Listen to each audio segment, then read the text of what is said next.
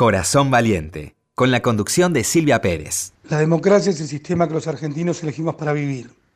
Es esencial para resolver nuestras diferencias, para lograr una buena convivencia, para entender y respetar al otro, pero sobre todo para que sea el pueblo y la gente la que decide. La moderna democracia argentina arrancó el 10 de diciembre del 83, después de unas elecciones que fueron el 30 de octubre de 1983, que consagraron a Raúl Alfonsín como el primer presidente de la democracia moderna argentina. Es algo, un bien muy precioso, muy preciado que todos tenemos que cuidar y defender porque es el sistema que elegimos para convivir en paz. Buenas noches amigos, familia. Hoy quisimos dar comienzo a nuestro programa escuchando la voz del titular del Sistema Federal de Medios Públicos de la Nación, Hernán Lombardi. Justamente evocando el día 30 de octubre de 1983, día en el que se restauró la democracia en la Argentina, dejando atrás cruentos años de dictadura militar. Alguna vez alguien dijo que los hombres somos los únicos animales que necesitamos una historia que nos justifique. Así es como hoy aquí en Corazón Valiente, el poder de los valores, queremos volver sobre una fecha clave que signa los tiempos del presente. Y esta fecha es la vuelta a la democracia, nada más ni nada menos, en el famoso escrutinio del 30 de octubre de 1983, que mostró el triunfo de Alfonsín como una fuerza renovada sobre los valores más profundos de los ciudadanos. De aquella camada de jóvenes hombres políticos inspirados que seguían a este líder radical, un Alfonsín que por entonces tenía 56 años, nuestro invitado del día de hoy, que apenas pasaba los 40 por aquel entonces, que está en el estudio, me está escuchando en este momento, luego se convirtió en el ministro de Trabajo de esa presidencia. Ya estamos muy próximos al 30 de octubre, donde celebramos 35 años de democracia, el periodo más largo de democracia en la historia de nuestro país. Escuchando este discurso, me di cuenta una vez más del valor tremendo de este sistema de gobierno, en el que quizás no nos detenemos tanto a entenderlo, a pensarlo, a ver cómo lo estamos experimentando y viviendo. Sin duda sabemos qué es lo que más queremos. Luchamos por la democracia, la defendemos con alma y vida. Pero esto de la introspección, que a mí me gusta tanto, que acá nos gusta tanto en este programa, me lleva a proponerles esto hoy, revalorizar la democracia. ¿Cómo era vivir en Argentina en aquellas épocas, con los militares en retirada? Una guerra contra Inglaterra perdida. Y ese sentimiento de horror por los desaparecidos con signos de violencia, de fracaso. ¿Cómo transcurrieron esos 35 años de democracia? Estos 35 años. ¿Cómo es vivir hoy en Argentina después de haber atravesado esa terrible situación de venida en oportunidad, creo yo, de crecimiento, de aprendizaje y constituyéndose en parte de la historia argentina. ¿Cómo es la democracia hoy en el mundo, no solamente en la Argentina? Y quiero aprovechar esta fecha que se viene para que reflexionemos juntos sobre este tema, el sistema de gobierno democrático, que involucra los intereses y los objetivos de este programa de Corazón Valiente, del poder de los valores. Yo pienso que el valor de la democracia es intrínseco, que la democracia importa porque refleja los valores del individuo, las ideas de igualdad y de libertad, refleja la idea de dignidad de los individuos y la idea de que cada individuo debe tener un voto y una participación igualitaria en la formación de su gobierno. Yo pienso que la democracia no se trata solamente de estructuras, es un estado de acción, es un estado mental, es una actividad que implica honestidad. Los tiempos cambian, todo se transforma, hay avances, hay progresos científicos, tecnológicos, y por supuesto que debemos ayornarnos a ellos, siempre lo hablamos acá e, indagamos acerca de esto. Por eso mismo supongo que un sistema de gobierno también entra en este cambio, ¿cierto? Y también pienso que en determinados periodos de cambios hay mucho que no sabemos, porque hay cosas nuevas, se presentan diferentes situaciones y oportunidades. Y en este punto me parece bueno llamar a los políticos a reflexionar acerca de sus respuestas. Me parece a mí que nunca he escuchado decir no sé. Y pienso si acaso por ser político saben todo, de cualquier tema y de cualquier materia. Quizás deberíamos parar un poquito de ser así, todos, todos, también los ciudadanos, no digo solamente los políticos. Porque el no saber genera debate, genera opiniones, genera distintos puntos de vista, genera unión, confrontación. Todas estas cuestiones tienen la oportunidad de un repaso esta noche con una conversación sensata que vamos a tener con quien está sintiendo acá, el doctor Juan Manuel Casela, que le vuelvo a agradecer por su presencia aquí en los estudios de Radio Nacional. Y antes de dar comienzo, le quiero agradecer una vez más a mi querida y adorada audiencia a mi gran equipo que está muy atento escuchándome en este momento, a mi querida productora Irene Ruz, a Ale Segade, a mi querido operador técnico Esteban Villarruel. Muchísimas gracias a ustedes que son quienes hacen este programa y por supuesto a toda la audiencia de la República Argentina, también en Chile, México, Venezuela, Paraguay, Uruguay, Canadá, Australia, España, Estados Unidos y en todas las provincias de nuestras 49 emisoras de Radio Nacional que siempre, la verdad es que siempre acompañan esta propuesta, que se unen con sus opiniones, sus puntos de vista en todas las redes sociales. Y eso, como les digo, siempre a mí me alimenta, es el espíritu de este programa. ¿Y nuestro objetivo cuál es? Nada más que practicar los valores para ser mejores. Y eso me llena y me abre el corazón. Así que como siempre les digo y les propongo, pónganse cómodos, inhalen y exhalen. Y en esa calma que se empieza a percibir al registrar la respiración, Valoramos estar vivos, libres y escuchamos el latir del corazón. Comienza acá Corazón Valiente. Les recuerdo las redes sociales. Es arroba nacional AM870 arroba Silvia Pérez Oca es mi cuenta de Twitter y de Instagram. Me pueden seguir en mi fanpage que es Silvia Pérez sitio oficial. O también pueden escuchar el programa en radionacional.com.ar siempre que quieran. Pero ahora también tengo que contarles, a ver si los puedo contar bien, que tenemos la aplicación del podcast. Se pueden bajar esa aplicación y a través de la página web pueden descargarse todos los programas y después lo pueden, en todos los dispositivos que ustedes quieran para poder escucharlo en cualquier momento donde estén, cuando lleguen a su casa, cuando estén viajando. Así que no se olviden, podcast. Y pueden escucharnos también en Cablevisión, en el canal 955 o si tienen DirecTV en el canal 976. Ya estamos con nuestro invitado de lujo, hacemos una pequeña pausa y ya volvemos. Corazón Valiente, con la conducción de Silvia Pérez.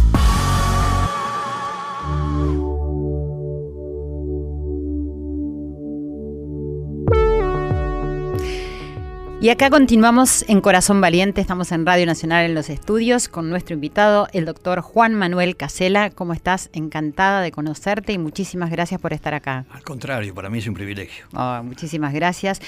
El doctor es Abogado y político argentino, pertenece a la Unión Cívica Radical, acompañó al expresidente Raúl Alfonsín como ministro de Trabajo en 1984, fue diputado nacional en dos oportunidades, 1983-1984, 1997-2000. También fue candidato a gobernador de la provincia de Buenos Aires en 1987 y candidato a vicepresidente de la Argentina, acompañando en la fórmula a Eduardo Ángelos en 1989 dejando las formalidades de lado, ya vamos a contactarnos y bueno, un poco tratando de, contactarnos con este día que se aproxima para tener un poco de conciencia que vivimos en democracia, que a mí me da la sensación que a veces no la tenemos tanto. Quisiera remontarme a hace muchos años atrás para ver cómo recordás ese momento tan trascendente del escrutinio del día 30 de octubre. Lo recuerdo como un hecho excepcional. Primero, por la posibilidad de votar después de un proceso militar durísimo, agresivo, excluyente, que nos había llevado a la conclusión de que la democracia no era posible en Argentina. Eh, en segundo lugar, porque apareció una figura nueva. No era que Alfonsín fuera un desconocido, pero el protagonismo de Alfonsín fue apoyándose en conceptos que nos hicieron vibrar a todos nosotros. Fundamentalmente una frase, no podemos hacer como si nada hubiera sucedido, aquella cosa en que apuntaba a lo que después fue el juicio a las juntas. Exactamente. Eh, en segundo lugar, eh, después del resultado, la sorpresa de que por primera vez desde 1946 el peronismo aparecía derrotado en una elección competitiva. No había proscripciones, participó todo el mundo y la gente eligió. Y en tercer lugar, esa sensación que también que tan bien, de manera tan correcta, sintetizó David Rato en una pieza de propaganda más que una salida electoral, una entrada en la vida. Mm. Esa elección simbolizaba la recuperación de la garantía de la vida para los habitantes de este país, de la garantía de la disidencia, la capacidad de decir lo que uno piensa, sin temor, sin temor a que termine muerto, preso, desaparecido por lo que uno piensa. Sin miedo. Entonces, me, parece que eso eh, estaba vinculado a un momento histórico que, entre paréntesis, o como consecuencia, generó un estado de alegría nacional muy importante.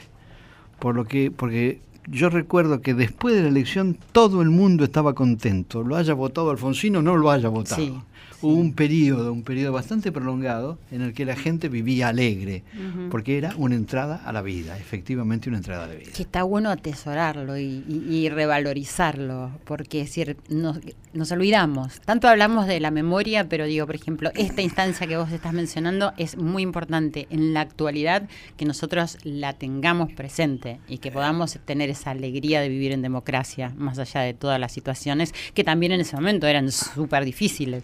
Eh, eh, no quiero parecer como un erudito, pero digo lo siguiente, los, los griegos tenían una palabra que era dioses tócnicos, con C adelante, tónicos, que eran dioses enterrados, porque ellos protagonizaron tres grandes etapas de ocupaciones físicas por distintos sectores de que ocuparon la península balcánica y, pensaban que cuando llegaba un nuevo conquistador, los dioses de los derrotados se metían debajo de la tierra para refugiarse. Mm. Pero ¿qué pasaba? Los dioses tónicos en algún momento reaparecen.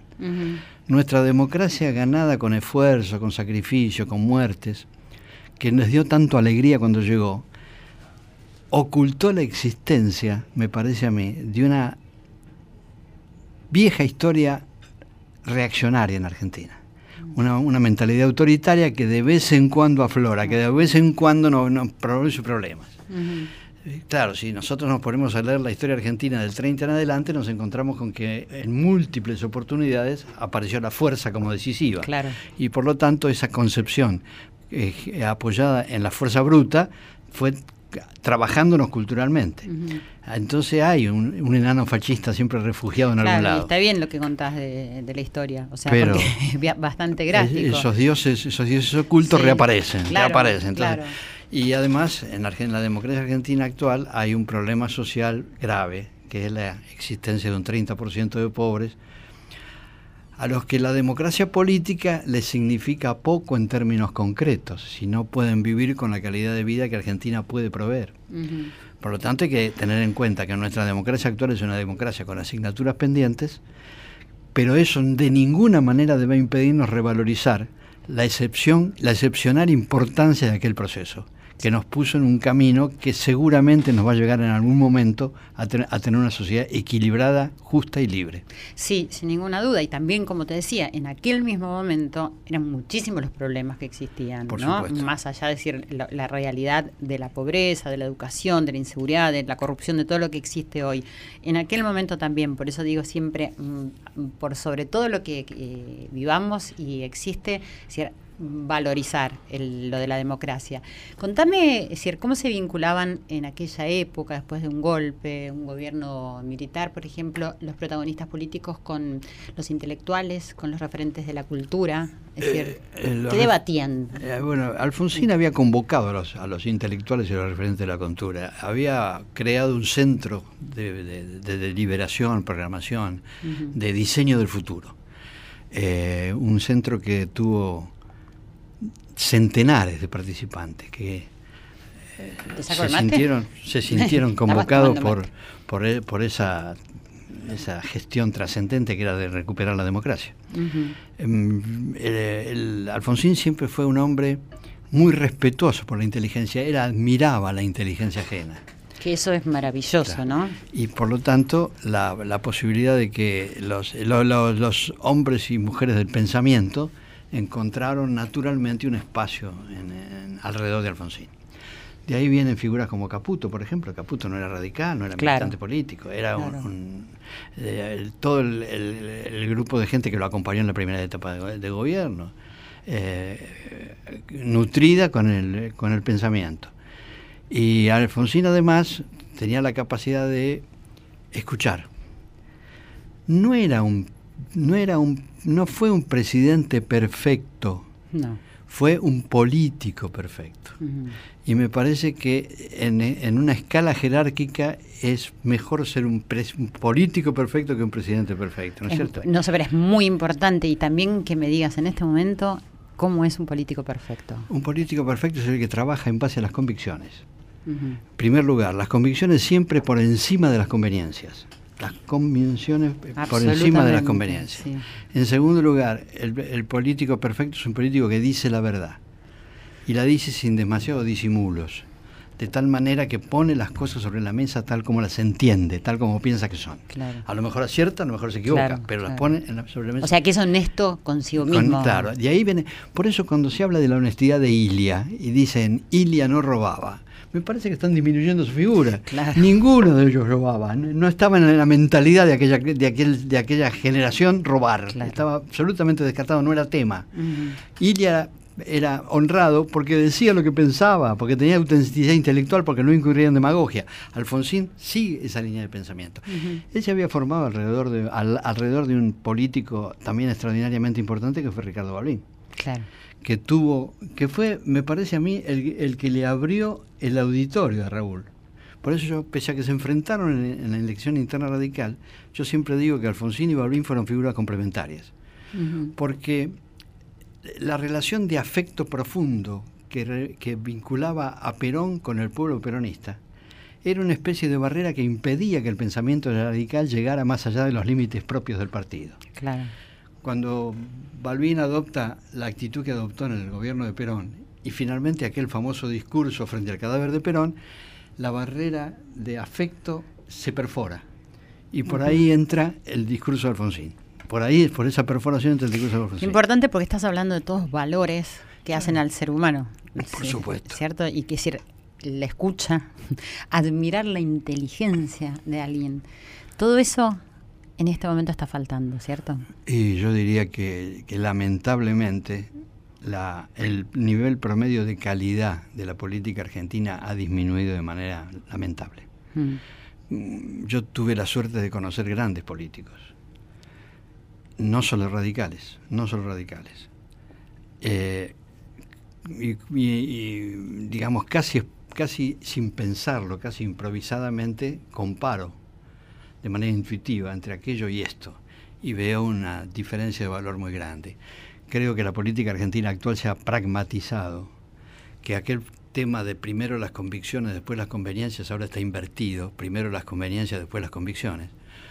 Por eso hay tanta, tanta dispersión, tanto individualismo, tanta búsqueda de la ventaja personal. Y eso permea en la sociedad y tiende a disminuir la calidad global de la sociedad. Por eso hablar de los valores es una forma de, reconstituir lo que hemos perdido. Sí. ¿Y por qué elegiste como ideología la Unión Cívica Radical? Bueno, eso es una como mi carácter de católico, es por herencia familiar. por herencia. yo soy hijo de un político. Sí. Mi padre fue militante de la Unión Cívica Radical. Cuando murió, era secretario del Comité Nacional de la Unión Cívica Radical. Eh, fue legislador, ocupó cargo. Y él, me enseñó los conceptos básicos de la, del credo radical.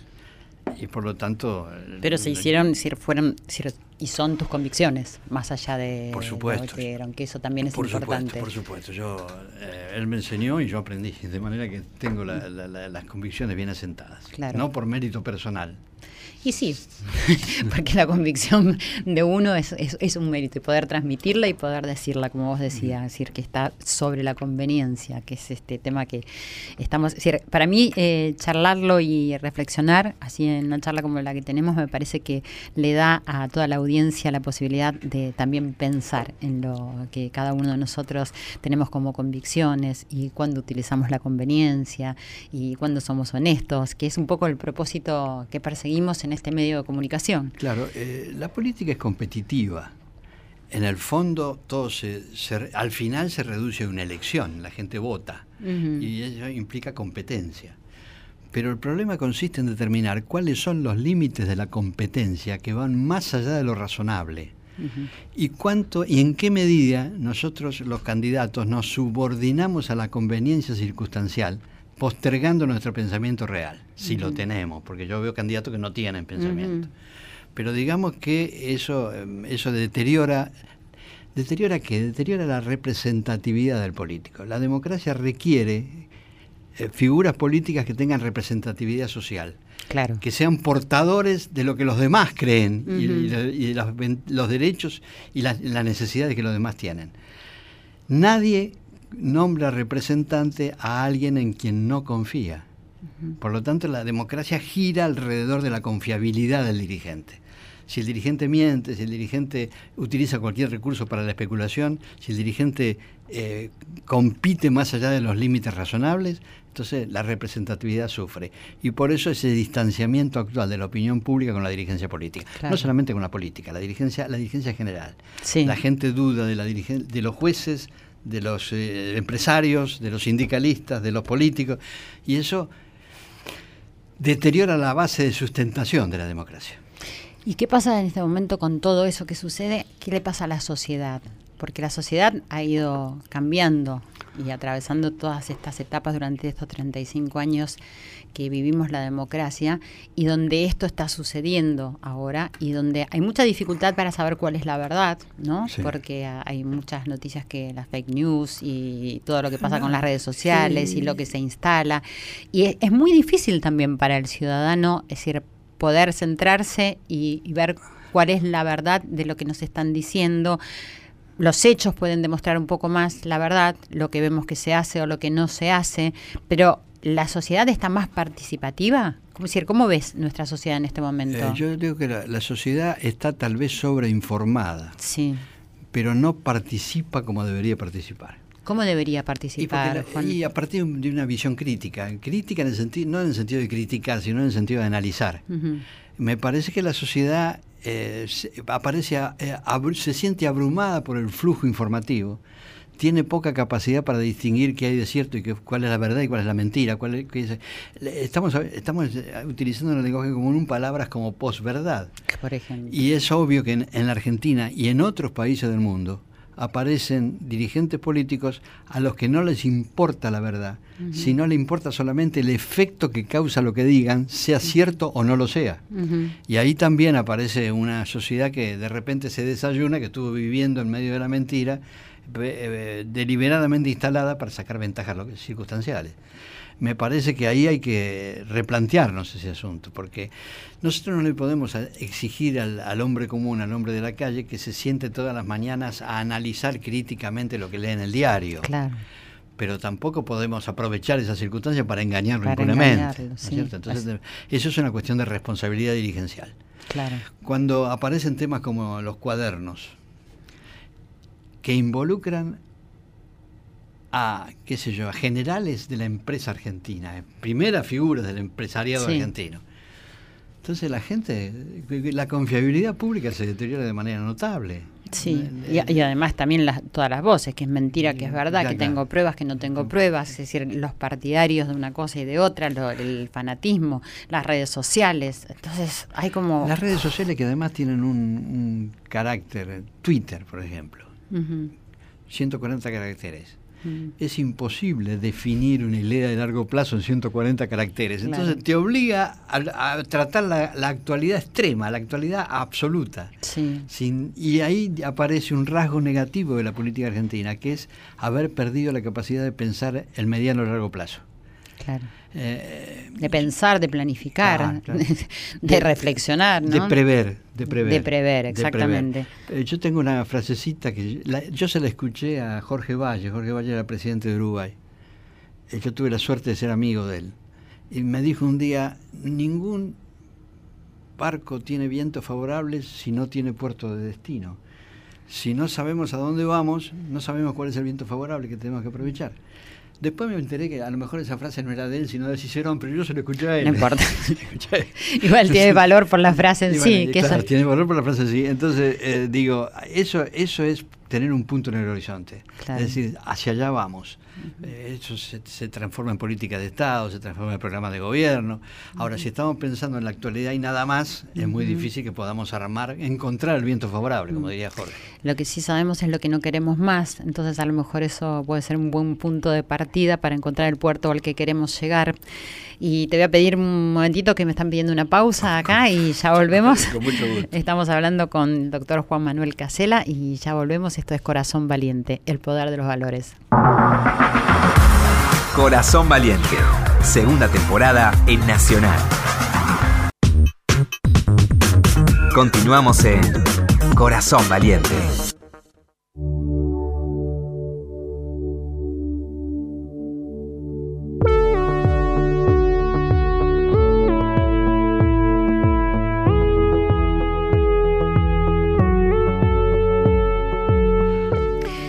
Seguimos en Corazón Valiente en esta noche muy emotiva para mí, recordando que vivimos en democracia.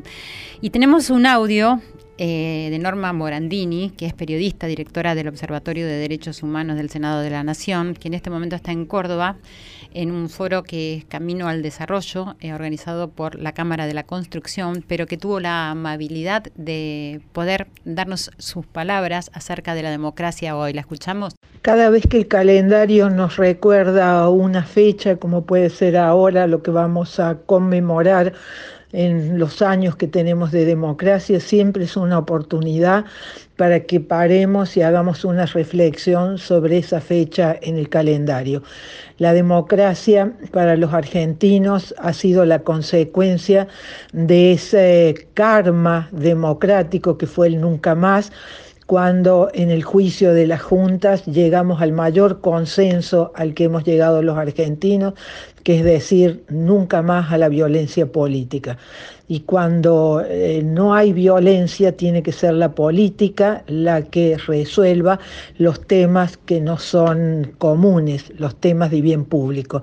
Y esto es lo que hace la democracia, porque la democracia es el sistema de la palabra, eh, el derecho a, hablar libremente sin que nadie pueda ser perseguido por sus opiniones, tiene un sentido fundamental, que es fortalecer el carácter deliberativo que tiene la democracia. La democracia es el único sistema que se va modificando con el tiempo. Un derecho le abre las puertas a otro derecho. Y en nuestro país advertimos poco que después de la reforma de la Constitución del año 94, hemos incorporado todos los tratados internacionales de derechos humanos que el Estado argentino está obligado a cumplir remarco, Estado argentino, que no depende de los gobernantes. Los derechos están en la Constitución y es obligación de los gobernantes cumplirlos. No son de derecha ni de izquierda, son principios, son compromisos que ha adquirido el Estado argentino ante la comunidad de naciones a garantizar los derechos humanos que son los derechos democráticos. De modo que si la libertad es el sustento de la democracia, también es el sistema de los conflictos. No hay que tener miedo a los conflictos siempre y cuando respetemos la legalidad democrática. No se pueden buscar bancas, ocupar bancas para después usar esas bancas para atentar contra el sistema democrático. Las bancas de representación son una generosidad de la democracia y aquellos que representan, aquellos que eh, le han dado confianza para que tomen decisiones en nuestro nombre, tienen que ahorrar esas bancas y no usarlas para atentar contra el sistema democrático. Y el otro aspecto fundamental de la democracia, que a veces también eh, no se advierte, eh, cada cuatro años el poder se vacía y es el ciudadano con su voto el que decide quién va a tomar decisiones en su nombre. De modo que el ciudadano se mueve libremente es por voluntad propia que decide, no es acarreado. Es muy diferente a la participación democrática, a las movilizaciones cuando no siempre el ciudadano o la persona, es decir, toma decisión personal. De modo que es fundamental para que tengamos ciudadanos responsables, libres, eh, que el debate público sea un debate también de ideas, de argumentos, de problemas, para evitar esto que hacemos todo el tiempo, que es personalizar el debate y que nos terminamos lastimando unos a otros. Al final, yo creo que la única gran brecha que hay en nuestro país están en los que creemos profundamente en el sistema democrático, acá estamos sus reglas de juego, y aquellos que todavía tienen una, una concepción autoritaria o populista de creer que porque se invocan los derechos humanos o se invoca la pobreza, eso da derecho a ponerse por encima de la ley. La democracia, por definición, es que somos todos iguales ante la ley. Los derechos humanos lo que garantizan es la defensa que tiene el ciudadano precisamente frente a la prepotencia del Estado. Entonces, conmemoremos estos años democráticos sabiendo que tenemos que ser responsables con el privilegio de vivir en libertad. Era Norma Morandini dándonos Mm, con mucha claridad los conceptos de, la democracia y de los valores eh, que implican. ¿Qué opinás, eh, Juan Manuel Casela? Norma es una mujer muy inteligente, que no solamente se caracteriza por su inteligencia, sino por el, coraje y el equilibrio con que enfrentó la tragedia, eh, con, el, con, la, con la actitud abierta para comprender a los demás. Me parece que es un testigo muy importante de, la historia argentina de los últimos 30 años, 40 años, y su palabra siempre es bienvenida, porque es una palabra de equilibrio, es una palabra de comprensión, es una palabra de incorporación, no de exclusión. Me parece que es una palabra siempre bienvenida. Y tampoco enjuiciar lo que, lo que no está bien, ¿no? Sino que a partir de lo que se necesita hacer y de lo que debe ser, es decir, poder este, ponerlo en práctica. Por supuesto, parte de los principios. Y por lo tanto, defiende a los principios. no, no confunde la, la circunstancia con lo, con, lo, con lo permanente. Sí, y además es una persona muy generosa, yo digo, como te decía en la pausa, eh, una persona que atiende el teléfono, que responde a un llamado, que manda. Las personas que son así, para mí son las personas que valen, porque yo creo que hoy en día uno tiene siempre tiempo para decir no puedo o puedo y gracias, ¿no? Y también valoro eso. Por supuesto. Y volvamos a aquel momento donde comenzaba la democracia. ¿Qué, qué pasaba con el rol de la mujer? ¿Qué pasaba en las familias? El rol de la mujer. La Argentina ha cultivado una cultura machista que durante muchos años colocó a la mujer en segundo nivel. Pero el desarrollo socioeconómico determinó la necesidad de reconocer la igualdad. ¿no, es cierto? no es posible crear una sociedad competitiva, abierta, incorporativa, dejando a las mujeres afuera. Con exclusión, claro. Entonces, un poco eh, por esa razón y otro poco por la acción de, las mujeres mismas, que buscaron sus derechos, se ha producido una transformación muy importante en la Argentina de hoy. En primer lugar, en el plano cultural, más del 50% de los estudiantes universitarios son mujeres. Mm. Eh, pero además un porcentaje similar son profesores en la universidad. De manera que decir la mujer es distinta al hombre en cuanto al nivel intelectual es una estupidez que no tiene absolutamente ningún asidero. En segundo lugar, la mujer es esencial en el acto de la continuidad, obviamente, ¿no es cierto? Es madre y por lo tanto sin ella el, mundo no sigue. Se termina. Entonces me parece que hay una cuestión de, sentido común y de lógica para decir bienvenida a la incorporación de la mujer. Porque por, otra, por otro lado, si dejamos afuera a las mujeres o las dejamos participar en un 15, 20, 30%, estamos perdiendo capacidad de acción, de pensamiento, de conducción que es, eh, deterior, es eh, eh, desperdiciar recursos. Pero en aquel momento era bastante difícil todo esto. No, pero Alfonsín produjo ese efecto. Exacto. Yo recuerdo los actos, los, actos masivos que, se, que Alfonsín protagonizaba en esa campaña electoral y había muchísimas mujeres, porque las mujeres intuyen, tienen una capacidad de intuición que el hombre generalmente no posee. Claro. Y entonces verlo a Alfonsín les indicaba que ahí había un destino, que ahí había un destino. Que había alguien que te escuchaba. Claro. Que te reconocía, que te miraba. Que te defendía. Sí. Que te defendía. Exactamente, que no te invisibilizaba. Y eso era muy importante. ¿Crees que la democracia es el mejor sistema de gobierno? Bueno, no, lo invento yo, se ha dicho mucho, desde Churchill y es, el peor de los sistemas, hablo todos los demás, está, claro, ¿no es cierto?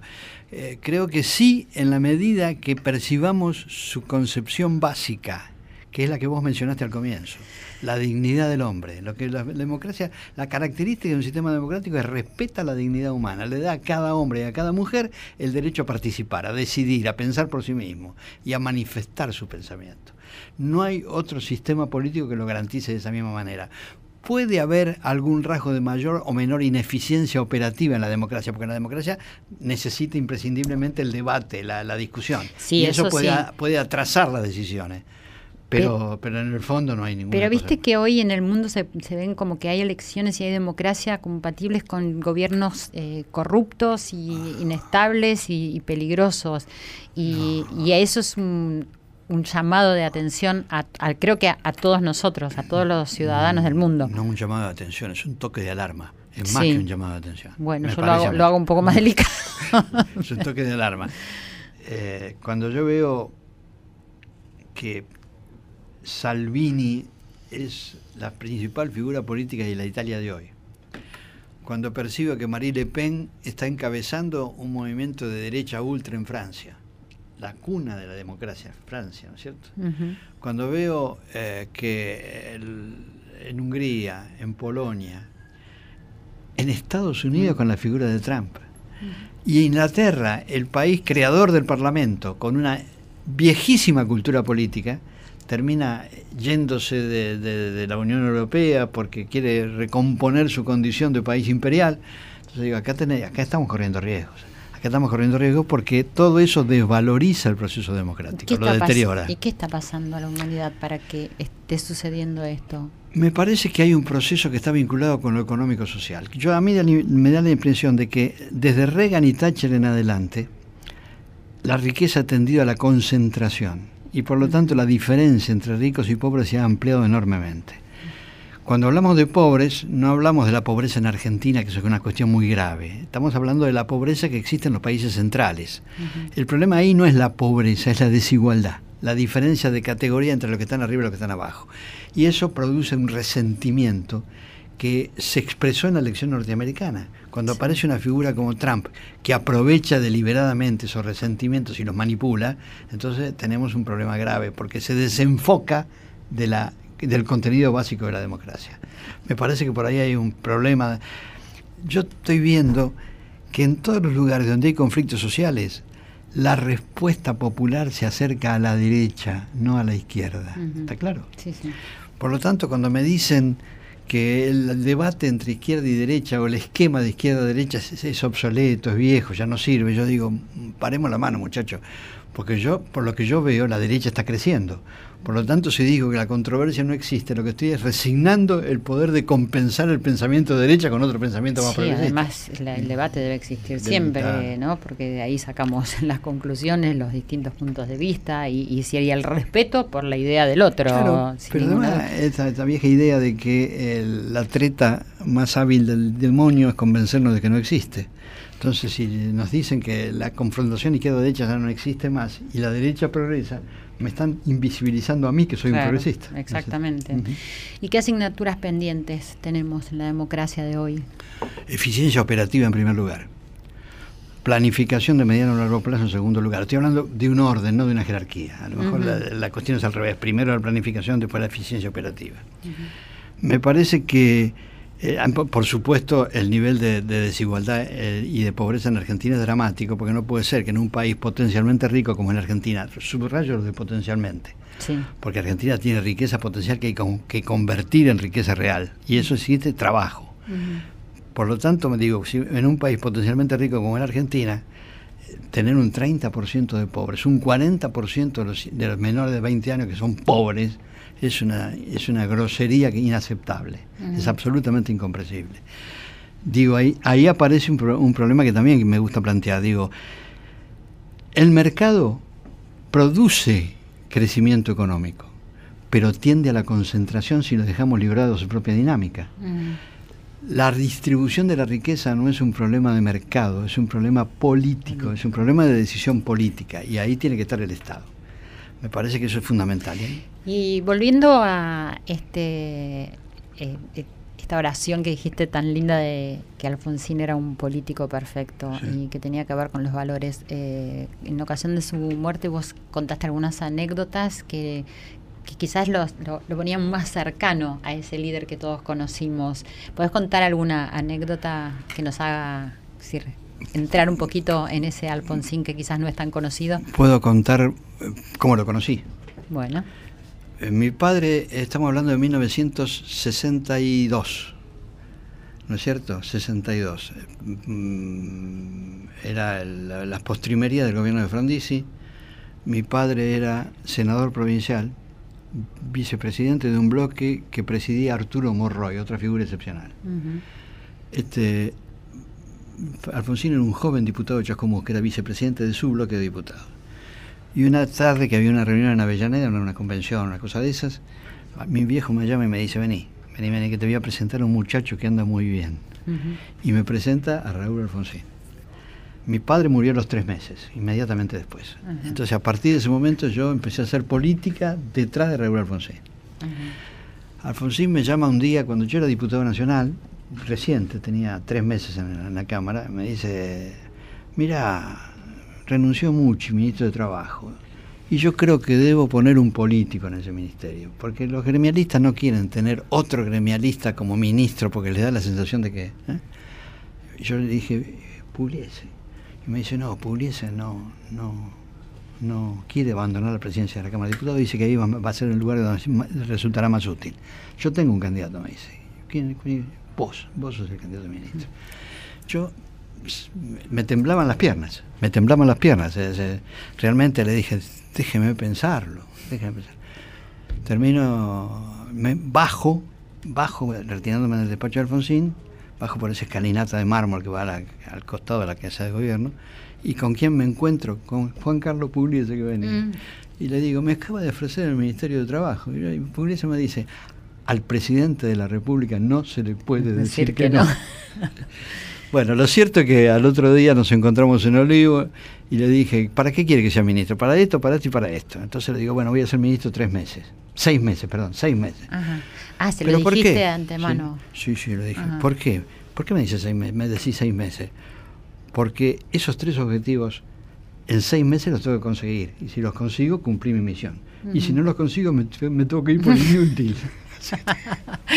Qué maravilla esa honestidad. De manera que eh, Alfonsín, eh, yo digo que es el político perfecto porque tenía carisma convocante, Impresionaba bien. Y bueno, si uno lo escucha hasta el día de hoy, ahí decir, sentís algo ahí adentro que, que es decís, conmovedor, que es que es un político, es decís, me está hablando un político. Está- sí. Segundo, tenía las ideas y las cultivaba.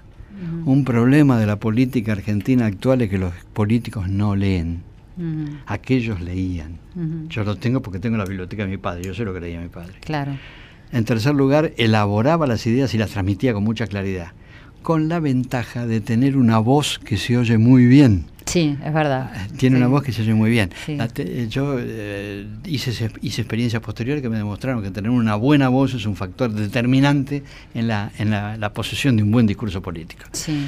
Pero además era fundamentalmente honesto desde el punto de vista intelectual, decía lo que pensaba, decía lo que pensaba. ¿Y qué crees acerca de que un presidente no sea un político? No, eh, es que nosotros tenemos hoy un presidente que no es un político. Sí. Eh, yo diría lo ¿Y siguiente. por qué sucede que ahora hay presidentes en el mundo y tenemos acá en la Argentina presidentes que no son políticos? Porque los políticos no hemos, no hemos sido lo suficientemente eficientes para defender a la gente. Mm, Entonces la gente busca otro lado. Porque además influyen los medios de comunicación. Esto lo entendió Carlos Menem cuando incorporó a Palito Ortega, a Reutemann, a, Pepe Scioli, que venían Sí. de una popularidad obtenida en otro ámbito. Claro, claro. Lo que quiso, más que buscar a la persona, Menem lo que hizo fue buscar la popularidad, que tenía esa persona. Y ahí aparecen improvisaciones, que pueden salir bien o pueden salir mal, que generalmente salen mal, porque el, el, político auténtico tiene un proceso de formación que se va desarrollando a lo largo de los años. Yo no quiero decir que nadie de fuera de la política puede ser bueno, por supuesto que puede ser bueno. También depende de, lo que se proponga y decir, y si quiere ser un político, ¿no? Y, y, digo, ojo que el, esto requiere una, un, un, un requisito que es el siguiente, me parece a mí el político tiene que tener responsabilidad frente a alguien. Lo digo porque, porque en los últimos años la política argentina ha tenido la aparición de individuos políticos. no de estructuras políticas que, proveen dirigentes, sino de individuos que por sí mismos. Claro. Y eso implica que no tienen responsabilidad frente a nadie, tienen responsabilidad frente al espejo. Se miran al espejo a sí mismos. Exactamente. En cambio, la estructura política, un buen partido político, es un ámbito al que tenés que rendir cuentas no tenés que ser responsable frente a ese ámbito. ¿Y qué, necesitaríamos para que un político empiece a ser honesto, para que los políticos empiecen a ser honestos? No, no, no, se puede empezar a ser honesto. ¿Se, es honesto o no se es honesto? Estamos en problemas entonces. Claro que estamos en problemas. Claro que estamos en problemas, porque la honestidad es una cuestión de convicción individual, pero también de exigencia social. Y la sociedad argentina no es lo suficientemente exigente en materia de honestidad. Aquella frase de, de, Ademardo Barro, ¿se acuerdan? Robo más fácil, el candidato brasileño, robo pero hago. Era eh, una actitud de evaluación de la opinión pública. Eh, Ademardo Barros pensaba que si él hacía, no importaba que robara. ¿Por qué? Porque la sociedad iba a, pensar, iba a poner sus ojos en lo que hacía y en lo que robaba. Digo, para ser honesto hay que ser honesto uno, pero además tener una sociedad que exija honestidad. No que esté premiando al vivo, al transgresor. Y la sociedad argentina tiene tendencia a hacer eso. Exacto, pero una sociedad que exija honestidad me parece muy importante, es decir, así como cada uno de los ciudadanos también tiene que exigir a sí mismo honestidad. Te quiero interrumpir un momento porque quiero que pasemos un audio en relación al eh, día de ayer que se celebró la décima edición de los premios Democracia, que son otorgados por el Centro Cultural Caras y Caretas en reconocimiento a figuras del año que promueven desde distintas disciplinas estos valores democráticos que estamos hablando y el pluralismo, la solidaridad. Entre ellos le otorgó a Claudio Tolcachir, un referente del teatro, del arte en nuestro país y en, en varios países del mundo, y que también también en este momento está en Barcelona y que tuvo la amabilidad de dejarnos un audio. Vamos a escucharlo. Pero con mucho gusto. Gracias. Yo la palabra democracia me trae como recuerdo primero a mi papá eh, con la vuelta de la democracia, con Alfonsín y es como una palabra que me trae esa luminosidad, esa alegría que se vivía en ese tiempo como el hecho de recuperar los derechos y la libertad y el respeto y todo lo que implicó.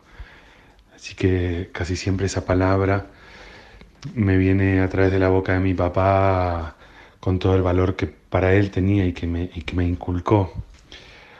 Hoy es una palabra que también me llena de incertidumbre, porque creo que muchos estamos en un estado de, de no comprender por qué el mundo está tomando determinados caminos que antes se, alcanzaban, o muchas veces se alcanzaron por medio del esfuerzo de la guerra y, que ahora eh, el fascismo alcanza el poder a través de la misma democracia. Así que diría que hoy es una palabra que me llena de intriga, que no encuentro una palabra mejor, pero que me hace pensar que el ser humano es complejo, voluble, y me llena de preguntas. Hoy diría que la democracia para mí es una palabra que es una pregunta, que me cuesta comprender cómo funciona el ser humano y su capacidad de elegir. Bueno, agradezco también mucho a Claudio Tolcachir eh, sus palabras, bueno, un poco de, del sentir, el pesar por, por esos dioses enterrados que a veces aparecen, ¿no? Voy a tomar eh, la historia que contaste, que me parece un poco qué es lo que pasa, pero sin dejar de ver la posibilidad de, de estar presentes y de ser parte, de ser, parte de esta lucha para sostener eh, estos valores que implican vivir en democracia. Eh, estoy de acuerdo, Tolcachir habló de incertidumbre. La palabra democracia me produce incertidumbre. Esto lo quiero, lo quiero subrayar porque es un sentimiento que yo he advertido en mucha gente. La, la democracia implica que el hombre común tiene la capacidad de decidir. Y eso no siempre cae bien al que tiene que decidir. Hay veces que la gente tiene tendencia a delegar la decisión. Eso mm. también es un sentimiento social que hay que corregir. La delegación ciega es una torpeza, porque siempre termina mal, siempre termina mal. Primero creando la sensación de exceso de poder en quien recibe la delegación. Y en segundo lugar, una delegación ciega no ha evaluado las posibilidades reales de a quien en quien delega.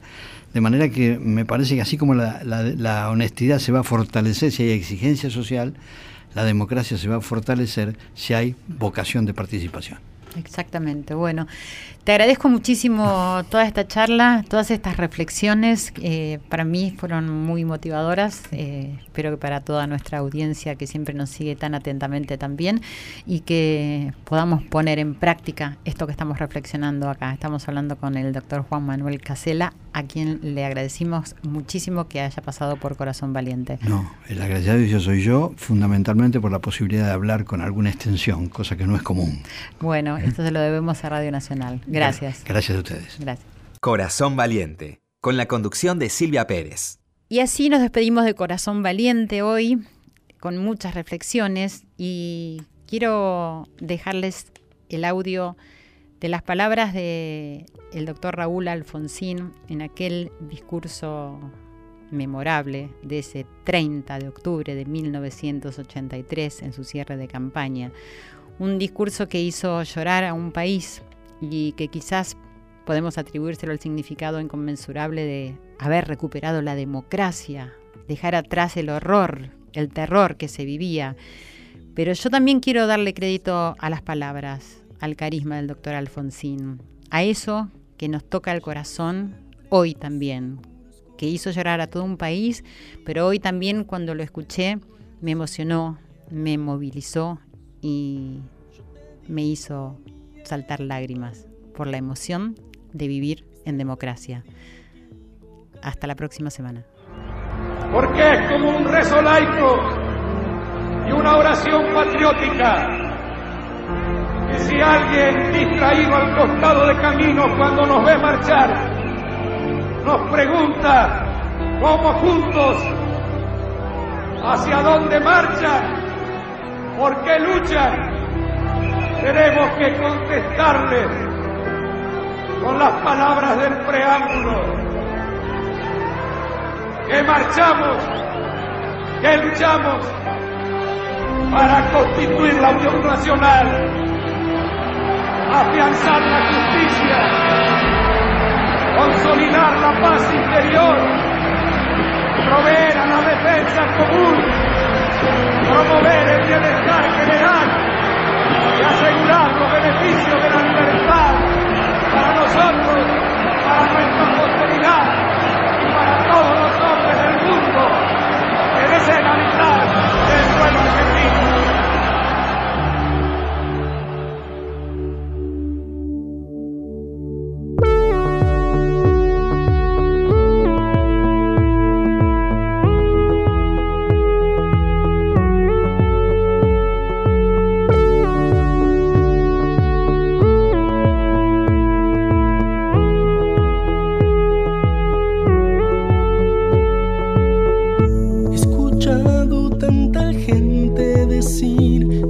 más